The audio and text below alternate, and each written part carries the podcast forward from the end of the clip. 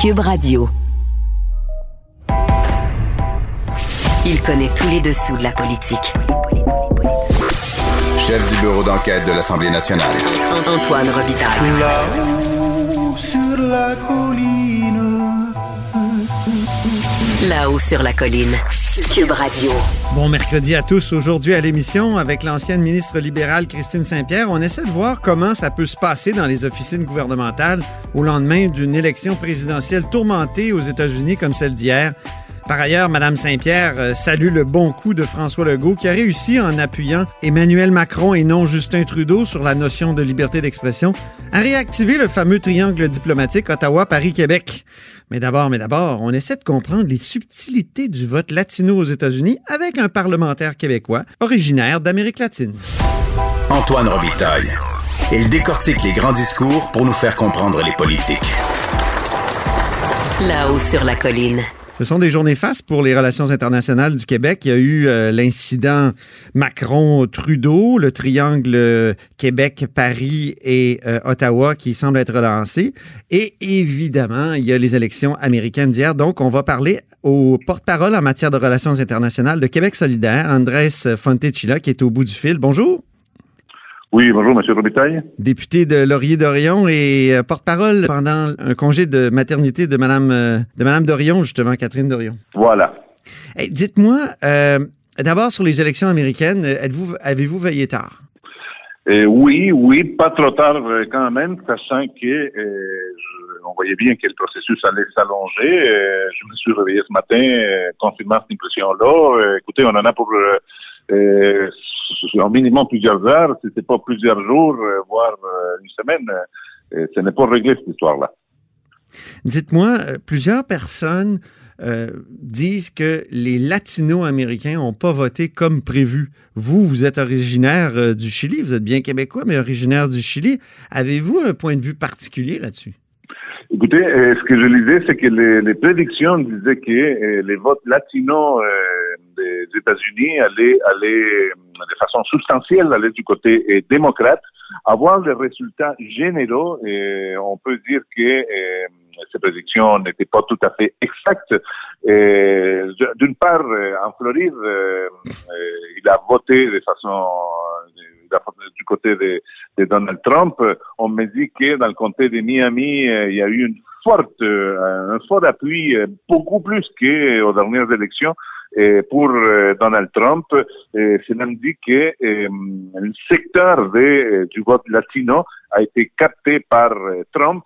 Évidemment, du côté de la Floride, où on retrouve les votes, un vote latino de droite dure, composé fondamentalement de la communauté exilée cubaine, la communauté exilée du Venezuela, qui font une grosse différence. Donc, euh, ce sont ces votes-là, ce segment électoral-là s'est radicalisé et, on voit que les, les discours alarmistes et catastrophistes de Donald Trump a réussi à capter, semble-t-il, une partie du vote latino. Est-ce qu'il y a une communauté exilée chilienne aussi qui est, qui est très militante euh, de droite, donc euh, hostile à tout ce qui est socialisme? euh, Et, écoutez, et aux États-Unis, moi, je dirais que la communauté chilienne, elle est, comment dire, minuscule, mais en général, ça, ça correspond à- aux conditions de l'exil. hein. Et on sait que pour les Cubains, ça a été suite à la révolution cubaine de Fidel Castro. Et dans le cas du Venezuela, c'est des gens qui ont, euh, qui n'en voulaient pas du, euh, du processus de Chavez, euh, de, de, de- de chavisme. Au Chili, c'est tout à fait à l'autre de l'autre côté du spectre politique. C'est des gens qui ont fui une dictature euh, militaire de- d'extrême droite. Oui. Donc l'exil chilien en général à travers le monde, y compris aux, États-Unis et au, au Canada, se compose beaucoup des gens qui partagent les idéaux de gauche. Dites-moi, selon vous, euh, pourquoi le mot socialisme est un honni aux États-Unis? Et, écoutez, c'est- il faut, faut faire appel à une tradition, à, comment dire, à des notions historiques. Euh, les- le socialisme a toujours été a toujours été fortement connoté aux États-Unis. D'une part, la tradition syndicale qui est étroitement liée aux idéaux socialistes a toujours été fortement réprimée aux États-Unis. Vous savez, aux États-Unis, c'est la patrie du, du, libéralisme, du droit de gagner de l'argent sans égard aux conséquences.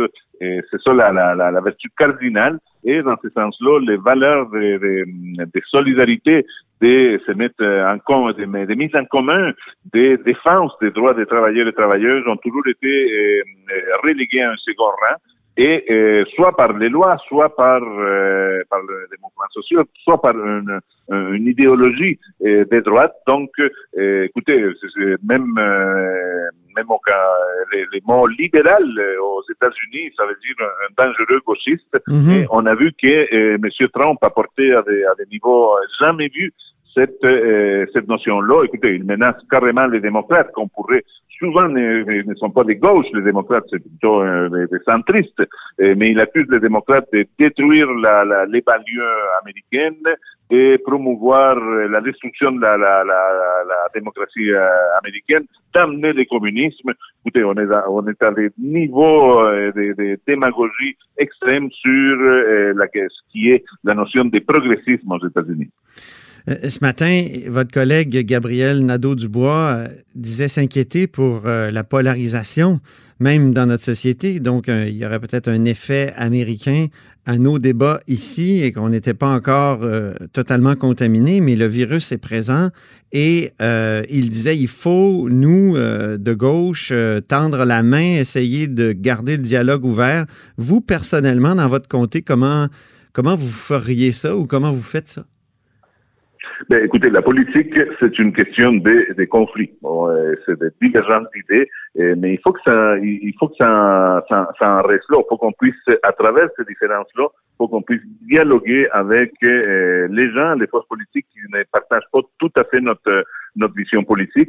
Il y a un phénomène de polarisation, mais l'ensemble de la classe politique, je pense qu'on y réussit, en tout cas au Québec, à, à, faire en sorte que cette, euh, ces conflits, cette polarisation reste euh, dans des limites acceptables, euh, reste dans le domaine des idées, et reste à l'intérieur des institutions de notre démocratie, de, de nos, nos institutions démocratiques, et, je pense que la question est le respect de nos institutions. Lorsque, par exemple, M. Trump commence à dire que s'il ne gagne pas, il ne va pas respecter les, les résultats du, euh, du mhm. vote. Euh, c'est un manque de respect flagrant de l'institution euh, électorale en tant que telle. Mais vous, vous, euh, je, je, veux pas vous comparer à Trump, là, le Québec solidaire, mais vous, vous aviez annoncé que, oui, j'espère, mais, mais, mais quand même, vous, vous aviez annoncé que vous feriez un blocage parlementaire si le gouvernement n'accédait pas à vos demandes en matière de lutte contre le changement climatique, contre les changements climatiques. Est-ce que d'abandonner cette stratégie-là du tout ou rien, ça fait pas partie d'une volonté de justement retisser des liens euh, et, garder le dialogue ouvert? Écoutez, on a abandonné euh, deux, éléments. On a abandonné la, stratégie du, euh, blocage du, parce que justement, on est on rentré dans une période de, pandémie où il fallait justement euh, euh fallait justement euh, mettre en sourdine nos conflits fondamentaux pour se mettre à collaborer dans le but fondamental de traverser cette pandémie-là. Premier élément. Deuxième élément, oui, on a proposé un blocage parlementaires à l'intérieur des mécanismes qui nous, ont, qui nous sont donnés par l'institution parlementaire, par l'Assemblée nationale. Nous, n'avons, nous ne sommes pas sortis de l'Assemblée nationale. Mais vous représentez, par la loi. vous représentez quoi, entre 10 et 15 de l'opinion publique et, et, vous auriez carrément bloqué le régime parlementaire, le, le système parlementaire? Est-ce que c'est ça, c'est pas une manière, est-ce que c'est pas une, une stratégie euh, à condamner et polarisante? Écoutez, à la base, à la base, encore une fois, la politique, c'est une, euh, c'est une question de conflits.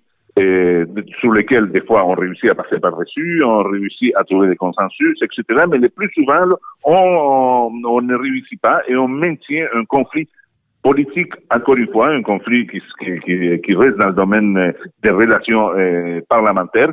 Et euh, nous avions, euh, nous avons des moyens parlementaires pour s'opposer aux, aux, politiques gouvernementales faire notre travail d'opposition et nous entendions seulement les utiliser. Mais à la, euh, dès que nous avons vu que nous avons constaté que les biens communs, l'intérêt collectif exigeait Mhm. un certain niveau de collaboration, nous avons mis, de- euh, nous avons abandonné cette stratégie-là et nous nous sommes mis à collaborer pendant un certain nombre de mois, pendant le confinement, avec les gouvernements afin de traverser cette, euh, cette crise qui exige la collaboration de tous et toutes.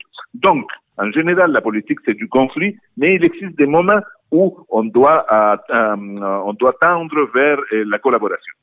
Enfin, Monsieur Fanticilla, que pensez-vous de, je pense qu'on peut le dire, le coup fumant diplomatique de François Legault contre Justin Trudeau, là, euh, qui, parce que Monsieur Macron en France a vraiment félicité le Québec pour sa position sur la liberté d'expression. Tout à fait. Écoutez, mais je pense que euh, M. Trudeau est allé euh, trop loin dans sa euh, euh, dans sa politique, dans sa prise de position sur euh, la liberté, la, la d'expression qu'il faut absolument protéger. Et je pense que oui, effectivement, euh, M. Legault a réussi à marquer à marquer un point autour de cette, cette question-là. Et, il a bien quand, même, il a bien interprété le sens de la situation au Québec ou euh, une situation dans laquelle on peut euh, évidemment critiquer les religions, mais on, peut aussi critiquer euh, les prises de position anti-religieuses ou les caricatures anti, anti-religion. Et c'est ça, la liberté d'expression, et, c'est la situation que le Premier ministre a réussi à, à exprimer en mettant évidemment le Premier ministre du Canada dans l'embarras. Très bien. Ben, merci beaucoup, Monsieur Fontecilla. Merci à vous. C'était Andrés Fontecilla, député de Laurier-Dorion et temporairement critique en matière de relations internationales. Vous êtes à l'écoute de là-haut sur la colline.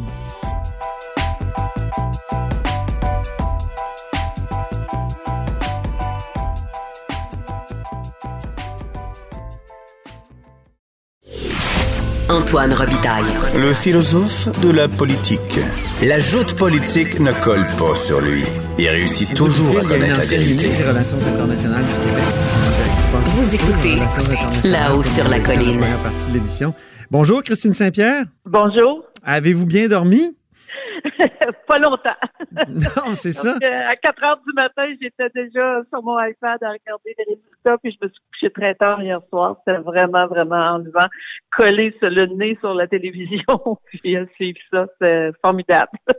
On peut pas avoir plus euh, partagé comme, euh, comme élection. C'est- pas possible. Vous aviez vécu ça un peu, vous, comme ministre, la dernière fois, lors des dernières élections. Si je ne m'abuse, vous étiez ministre lorsque Trump a été élu, la première fois. Oui, en 2016, oui, oui. Et qu'est-ce que ça fait, j'étais Qu'est-ce que ça fait de ministre des Relations internationales quand il y a des, des grandes élections présidentielles comme ça euh, aux États-Unis? Ben, ça fait un peu comme vous, là. On regarde les résultats, puis après ça, on, on, on les analyse euh, avec nos conseillers politiques. Ce qui est vraiment euh, nous inquiétait à l'époque, c'était cet aspect protectionniste là que que, que, que Trump euh, laissait voir, c'est-à-dire qu'on aurait de la difficulté à échanger, à faire du- de- de- des échanges commerciaux avec les États-Unis sous son administration, parce que le Québec, évidemment, dépend énormément des États-Unis pour ses échanges commerciaux. 70% de nos s'en vont euh, aux États-Unis. Alors, c'est toujours euh, vraiment, toujours un peu euh, en regardant ça avec un- une certaine inquiétude. Puis après ça, bien sûr, il y a eu la renégociation de l'ALENA qui n'a pas aidé aussi. Ça a donné un climat vraiment de tension ici. On a fait énormément de missions là-bas. On a fait, dans la dernière année, une quarantaine de missions pour vraiment rencontrer les gouverneurs, aller rencontrer des élus, rencontrer les chambres de commerce. On a, on a beaucoup, beaucoup travaillé sur le terrain après l'élection de M. Trump. Et finalement, le premier mandat de Trump, est-ce que ça a été pire que ce à quoi on s'attendait ou mieux? En bout de course? Ben, c'est-à-dire, il a fallu qu'on se batte. Euh, parlons, euh, parlons tout simplement de, de l'accord de libre-échange. Oui, on c'est a ça. mis, euh, vraiment euh, des bouchées doubles. On a travaillé de concert avec Ottawa. Euh, la ministre Chrystia Freeland euh, était aux commandes de ce côté-là et on a, on avait nous nommé Raymond Bachand comme étant notre, euh, en fait, il n'était pas négociateur dans le sens à la table de négociation, mais euh, il était la personne qui représentait le Québec pour nous rapporter euh, évidemment les, les, les conclusions des discussions qu'il y avait euh, là-bas. Et euh, c'était aussi ma collègue Dominique Anglade qui était également euh, au Mhm. dossier parce que c'est un dossier, dossier Mais en bout de course, est-ce qu'on a. stratégie- euh, je sais qu'on a beaucoup perdu sur le, le plan des- de, la production laitière. euh, il y a eu des tarifs sur l'aluminium. On, on a, Oui, on a subi plein de coups, là. On a subi plein de coups. Oui. Mais est-ce- que est-ce que ça a été aussi grave qu'anticipé? Bien, euh, c'est-à-dire euh, non, je pense pas. Je pense que du côté de l'aluminium, ça c'est, euh, il y a eu, euh, il y a eu bon, on a, on a, on a tenu notre bout, puis on a réussi euh, vraiment à faire comprendre aux Américains que l'économie est très intégrée. C'est-à-dire, on, on donnait, on donnait souvent l'exemple d'un, d'un, d'un camion euh, Mhm. qui pouvait passer euh, la, la, la- la- c'est-à-dire la, la fabrication d'un camion pouvait avoir des, des composantes qui passaient sept fois là, la frontière des allers-retours parce qu'on on vient chez, chez- chercher les, les, les, les éléments ici, on les envoie là-bas, ça revient ici, ça retourne là-bas. Il y avait, il y avait de la pédagogie à faire. Et c'était ça notre, notre tâche, c'était d'être sur le terrain et faire comprendre que c'était aussi dans le- que cet accord-là était oui, également dans l'intérêt des Américains. Là, Que, ouais. euh, on peut parler également de sauver des emplois également de Ben ce oui. côté-là. Alors, on, on a fait notre travail, on, on a, je pense, bien réussi. Maintenant, il faut, il faut garder, il faut, faut avoir quand même garder l'œil. Après, euh, si M. Biden euh, remporte, euh, on Mhm. sait que les démocrates sont aussi très pro- ben oui, ils sont protectionnistes, ben oui. Non, peut-être pas la même manière, là. Ils sont peut-être pas le- les mêmes Ben, on se souvient qu'Obama avait dit dans le temps qu'il fallait renégocier l'ALENA aussi, donc euh, Oui, ils sont très protectionnistes parce que les syndicats les appuient énormément, C'est puis c'est dans leur ADN. Mais là, on est dans un autre cas de figure, c'est-à-dire que c'est peut-être l'instabilité politique qui va nuire au commerce entre les États-Unis et le Canada et le Québec et les États-Unis. Est-ce que ça, c'était dans les cartons dans le temps? Parce que je me souviens que déjà en 2016, Donald Trump disait This election is rigged. Mais vu qu'il a gagné, il l'a pas remis en question. Euh, mais cette fois-ci, il risque de remettre en question les résultats. Là. Donc, il peut y avoir de l'instabilité. Est-ce que l'instabilité... Énormément, Ouais. énormément. Ça, ça peut nuire au Biden, commerce? Oui, en effet. Puis si Biden euh, remporte euh, l'élection, euh, c'est-à-dire euh, il va être il va être assermenté président au mois de janvier. Ouais. Alors, euh, M. Trump va rester président jusqu'au mois de janvier. Et là, la passation des pouvoirs va se faire comment? Il va y avoir probablement fort probablement des contestations devant les tribunaux. Ça va être ça va être quelque chose. Alors, c'est sûr que pour pour le gouvernement du Québec, je suis pas je suis pas au Conseil des ministres, là, mais il doit y avoir une certaine tension. Les équipes sur le terrain doivent être en alerte. Et bien sûr, euh, il va falloir que le, le- le- Québec et le Canada aussi euh, fassent, euh, fassent, fassent voir à quel point ces échanges commerciaux-là sont importants, non pas uniquement pour nous, mais pour eux aussi là-bas. Ils nous vendent des choses, on leur vend des choses, on a, on a des produits qui sont fabriqués, comme je le disais tout à l'heure, qui ont des composantes des deux côtés. Alors, euh, c'est très, très, très intégré comme, euh, comme économie. C'est ça. Puis là, l'instabilité euh, peut amener, comment dire, ça peut empêcher des camions de circuler, de marchandises, ça peut, ça peut fermer des sais usines, ça si- peut. Je ne sais pas si ça va aller jusque-là pour ce qui est de, comment la circulation euh, va se faire, mais euh, c'est- clair que euh, les spécialistes et tous ceux qui regardent ça de près euh, doivent euh, vraiment se, se gratter la tête et se dire bon qu'est-ce qui va se passer? Euh, parce que ça- les résultats on, on va les avoir peut-être vendredi là. Ben La- oui. la- Mais j'imagine. ouais. le Michigan qui, qui nous dit que les résultats vont, vont arriver. C'est très très très serré au, au Michigan. J'imagine une ministre dans ce temps-là, une ministre dans ce temps-là, qu'on vous pose la question, vous, vous prenez pour qui? Vous, J'entendais Mme Guilbeault ce matin qui était un peu mal à l'aise, qui disait, bon, on va travailler avec qui va être élu. Ça- vous êtes vraiment à ce moment-là sur la clôture. hein? C'est ce qu'elle doit dire. Elle ne peut pas dire autre chose que cela. Mhm. Euh, mais euh, aussi, euh, souvenez-vous, en 2016, euh, tous les sondages donnaient Hillary Clinton gagnante. Là. Oui. Et encore aujourd'hui, on, on voit que les sondages ne sont pas toujours aussi performants qu'on pourrait, on pourrait le croire. Et c'était, ça a été une grande surprise de voir que Hillary Clinton ne, ne gagnait pas la présidence. Elle a gagné le vote populaire par, je pense, plus de, elle avait eu plus de 3 millions euh, de votes de plus euh, que Donald Trump, mais elle n'a pas gagné euh, la présidence. Alors, Mhm. c'était, ça a été une surprise. Et, et là encore, mais Madame, Madame la, la, la ministre des Relations internationales, Giraud, elle n'a pas d'autre choix que de faire cette, cette réponse-là. C'est tout à fait dans l'ordre des choses pour une ministre des Relations internationales. C'est ça, c'est ça. C'est un peu plate, mais c'est ça qu'il faut dire. Par contre, ce qui ne doit pas être plate, c'est d'être reporter à Washington actuellement, puis ce que vous avez été aussi. Mais vous avez jamais vécu un moment de même. là. Les élections américaines Ben, ça va avant, c'était- pas au- aussi enlevant, non? Ben, ça a été ça a été très intense en 2004. Euh, John Kerry puis George Bush euh, se faisaient une lutte euh, vraiment, vraiment très, très, très, très serrée. Il y avait une Kerry et, Bush jusqu'à la dernière jusqu'à la dernière minute étaient vraiment coude à coude. Et ça a été effectivement très enlevant parce que bon, il y avait eu le 11 septembre la guerre en Afghanistan. Bush s'était enlisé en Irak et John Kerry arrivait comme celui qui allait ramener l'ordre et qui allait amener, ramener les relations euh, diplomatiques des États-Unis et faire en sorte que les États-Unis euh, soient, parce que George Bush n'avait pas eu la coalition qu'il mhm. désirait pour l'Irak, il s'est enlisé. Alors, on était dans un climat là où les gens voyaient aussi euh, les, les, morts revenir, des soldats américains revenir d'Afghanistan, des soldats américains revenir d'Irak, ils voyaient aussi, et John Kerry se présentait comme un héros de la guerre du Vietnam. Alors, on était dans, ce, dans quelque chose d'assez intense, mais jamais ce que les gens, les reporters doivent vivre sur le terrain.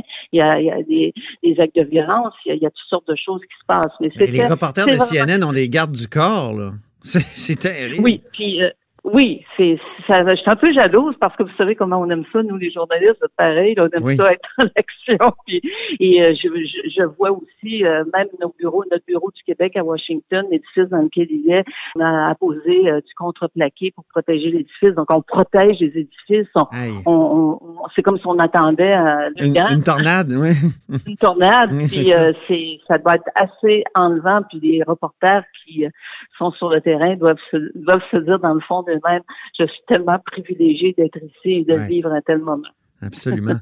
un qui est privilégié aussi, c'est François Legault dans, dans sa diplomatie hier, qui a quand même eu un, tweet important d'Emmanuel Macron et un téléphone en plus. C'est un excellent, excellent coup, je dois, je le dire. Là, mm-hmm. je, m'élève au-dessus de la partisanerie parce que je dois dire que ça m'impressionnait pas beaucoup. C'était pas sa matière forte. Ça, ça m'impressionnait pas beaucoup les relations internationales que le Québec avait faisait depuis 2018, mais ça, c'est un vraiment, c'est un bon coup parce que si vous, euh, je, vais, je vais parler de mon livre un petit peu parce que j'en parle des relations entre le Québec et la France dans mon autobiographie que je viens de publier. Et euh, on avait une belle relation avec Sarkozy, on avait une belle relation avec avec euh, Hollande, mais Macron ne semblait pas comprendre la relation directe et privilégiée du Québec avec la France. Est-ce que c'est parce qu'il était à peu près jamais venu en Amérique, au Canada ou euh, si c'est des choses qui l'intéressaient pas, mais il avait une plus grande euh, complicité avec le premier ministre Trudeau. Et ça, ça c'était, on, l'a vu au G7. le, président Macron est venu au Québec, il n'est pas venu à l'Assemblée nationale. Il y avait quelque chose vraiment, là, je dirais, difficile sur le plan de, diplomatique entre le Québec et la France. Et là, vraiment, là, c'est excellent parce que le Québec a une relation directe et privilégiée avec la France. C'est euh, De Gaulle qui avait vraiment mis ça en place avec euh, Daniel Johnson à l'époque, de faire en sorte qu'on ait vraiment une relation équivalente à une relation euh, comme si on avait une ambassade. Là, on a une relation directe et privilégiée. Nos liens avec la France sont des liens exceptionnels depuis des années. Ben et ça, on que le président euh, Macron ne le, ne le saisissait pas euh, totalement. Et là, euh, je pense que ça va peut-être remettre les choses à leur place. Sous Nicolas Sarkozy, il y avait une relation privilégiée avec le Québec, mais c'était un peu la fin du nini. On y est revenu après sous François Hollande. oui, puis M. Hollande était proche de, de Pauline Marois aussi. Et euh, c'était plus subtil, je dirais, euh, l'attitude de M. Hollande. Mais quand M. Hollande est, est venu euh, au Canada en visite d'État, la première le premier arrêt qu'il a fait, il l'a pas fait au Québec, il l'a fait en Alberta. Et après ça, il est venu au Québec et il est venu prononcer un discours à l'Assemblée nationale. On, on, a eu vraiment, on lui a donné la totale et on a eu la totale dans la mhm. visite présidentielle. Et mais euh, je dirais qu'avec le président Macron, on n'a pas euh, réussi à établir cette complicité-là. Et c'était probablement parce que M. Macron trouvait que pour lui, c'était plus payant, en guillemets, euh, de d'avoir une relation très proche avec euh, M. Trudeau. Évidemment, ça prenait peut-être une question de principe comme celle-là pour euh, relancer la relation Québec-France.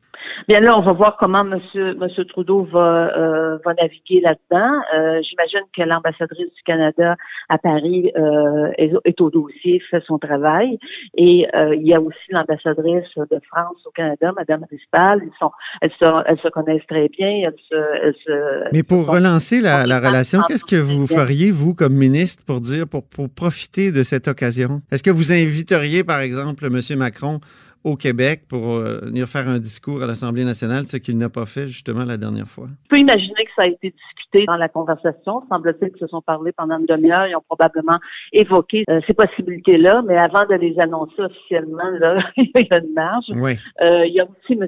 Legault a invité le nouveau premier ministre français. il y a récemment, j'avais vu passer ça aussi. Alors, on va on va voir parce que il y a un intérêt aussi pour la France dans le cadre du libre-échange Canada-Union européenne à passer par, par le Québec, à faire en sorte que des entreprises françaises puissent profiter aussi de, du marché, marché québécois.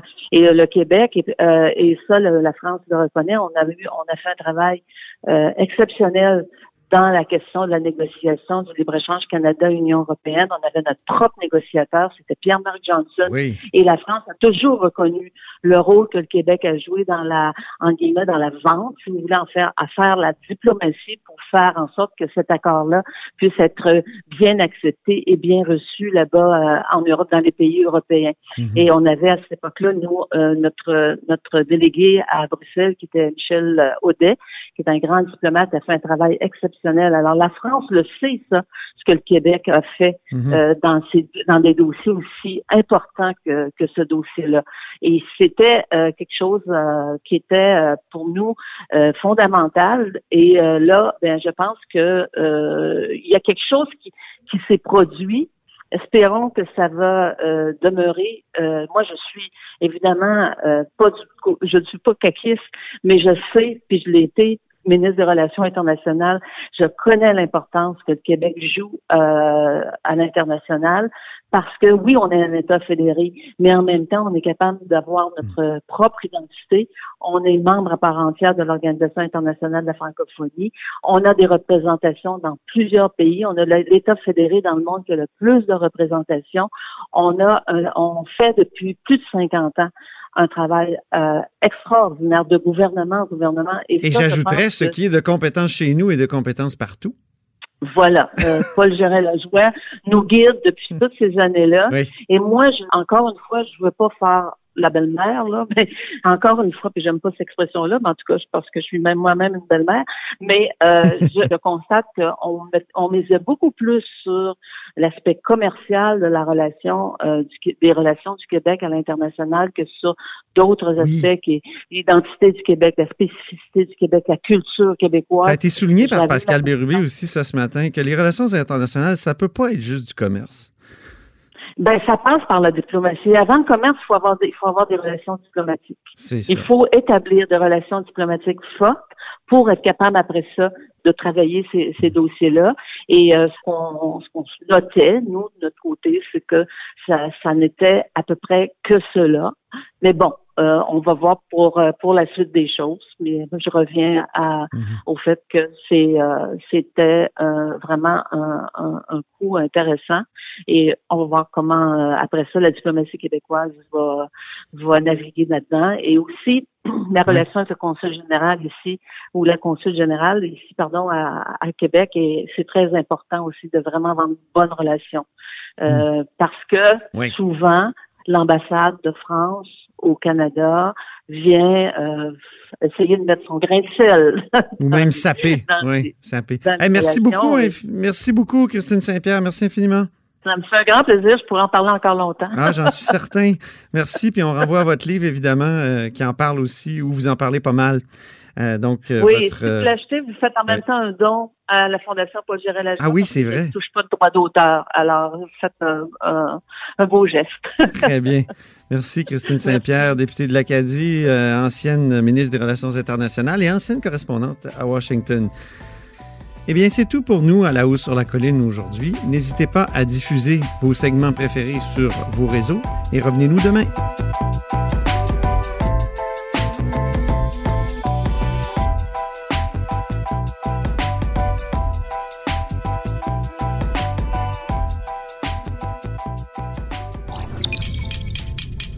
Cube Radio.